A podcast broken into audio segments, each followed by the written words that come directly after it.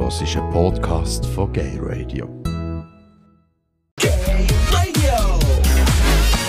Normal ist anders. Willkommen zurück beim Quartalstalk auf Gay Radio auf Radio Rabe 95,6. Wir sind bereits beim nächsten Thema angelangt und Teams, Diskussionsteam da im Studio besteht momentan aus dem Greg und der Barbara. Das Thema ist Lederach.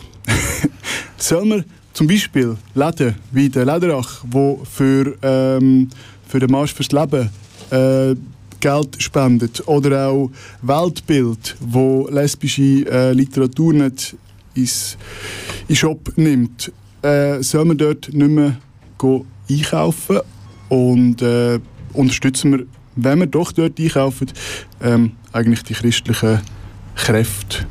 Was denkt ihr? Kann man einfach wirklich auf die feine Schocke vom Lederach Vielleicht muss ich zuerst noch korrigieren. Ja. Ähm, beim Lederach, ich hatte die angefragt gehabt Ja. für eine Stellungnahme, wie das aussieht eben mit der Finanzierung von so äh, Projekten wie zum Marsch fürs Leben. Und äh, es ist eine offizielle Stellungnahme. Vom Unternehmensgeld äh, fließt eigentlich nichts in diesen Marsch. Ähm, wer dahinter steckt jetzt beim, im, im OK vom Marsch fürs Leben, das ist der Jörg Lederach, das ist der ehemalige CEO äh, von diesem Familienunternehmen. Und da ist schon ein Verein dabei beim Marsch fürs Leben, wo jetzt auch der jetzige CEO, dem sein Sohn, der Johannes Lederach, dabei ist. Äh, die Frage ist eher, ähm, also nein, das sollte man eigentlich wissen, das Geld, das dort reinfließt, das ist aus dem Privatvermögen von dieser Familie. Aber ich finde, es äh, wirft gleich eine gerechtfertigte Frage auf, ähm, sollte man das weiterhin äh, unterstützen? Ich bin immer ein bisschen vorsichtig mit, mit äh, Zeigefinger erheben, wo schlussendlich die, die rechtskonservativen Organisationen wie Marsch für, fürs Leben machen genau das. Also sagen, du musst, äh, du darfst äh, nicht das, du musst das machen. Und im Kommentar, den ich über Lederach geschrieben habe, habe ich einfach geschrieben, wieso dass es für mich nicht mehr stimmt, dort meine Schocke einzukaufen. Aber es ist so fein. Ja, das ist sie. Aber es entspricht natürlich schon der Tatsache, dass, also nicht nur, das nicht nur auf Lederach bezogen, man kann ganz allgemein schauen, was machen Firmen mit ihrem Geld oder wie erwirtschaften Firmen ihren Gewinn, auf Kosten von wem oder von was und sich überlegen, kann ich dort dahinter stehen und, und als Konsument oder als Kunde hat man eine sehr äh, gewichtige Rolle. Ich, wenn ich allein nehme zum Lederach Schocke kaufen, bin ich nicht so maßgebend. Aber wenn ein Shitstorm ein Unternehmen erfasst und ganz viele Leute beschließen, ich unterstütze die nicht, es kann ja auch zum Beispiel eine Bank sein oder sonst irgendeine grosse Firma, die irgendwo in Südamerika den Leuten das Wasser abgrabt oder was man da jeweils so liest.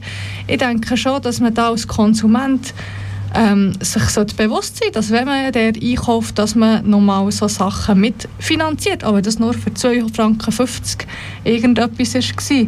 Von dort her ähm, denke ich schon, dass man sich als Konsument so Gedanken machen darüber, stimmt es für mich, wenn ich denen mein Geld gebe. Muss jeder selber wissen, ja. Viel Luft um nicht viel. ja. Vielleicht gibt es dazu auch gar nicht so viel zu sagen. Mo, ich glaube, es ist wichtig, jetzt für vielleicht die äh, Zuhörer heute Abend, wo, wo es ist ja schon gerade im Tag gewesen, eben vom, vom Engagement von dieser Schocki-Familie. Ähm, ich denke, es ist echt wichtig, sich echt zu bewusst zu sein, dass, wie, wie die Barbara sagt, man hat als Konsument, auch wenn man nur eine einzelne Person ist, man hat eine sehr, sehr grosse Macht. Jetzt nicht nur äh, bei, bei Firmen, wo homophobe Personen hinten dran stehen. Aber allgemein in der Schweiz kaufe ich etwas über Amazon ein oder, oder gehe ich ins, ins Quartierläden etwas einkaufen. Und ich denke, man hat so eine viel größere Macht, als man vielleicht denkt. Und ich denke, es ist auch wichtig, dass man darüber redet, weil sonst wird es ja gar nicht publik. Also würden wir uns nicht darüber empören, jetzt im, im Fall Lederach, davor, dass jemand ziemlich ähm, offen ähm, homophob ist oder zumindest sehr, sehr christlich-konservative Werte vertritt, dann würde es ja auch nie jemand erfahren. Und eben schlussendlich der Entscheid, finde ich, ist bei jedem Einzelnen, ob er jetzt das boykottieren oder sich eine andere Lösung suchen.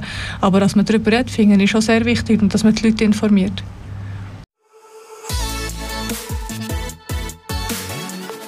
Du hast einen Podcast von Gay Radio gehört. Die ganze Sendung und noch mehr du auf gayradio.lgbt.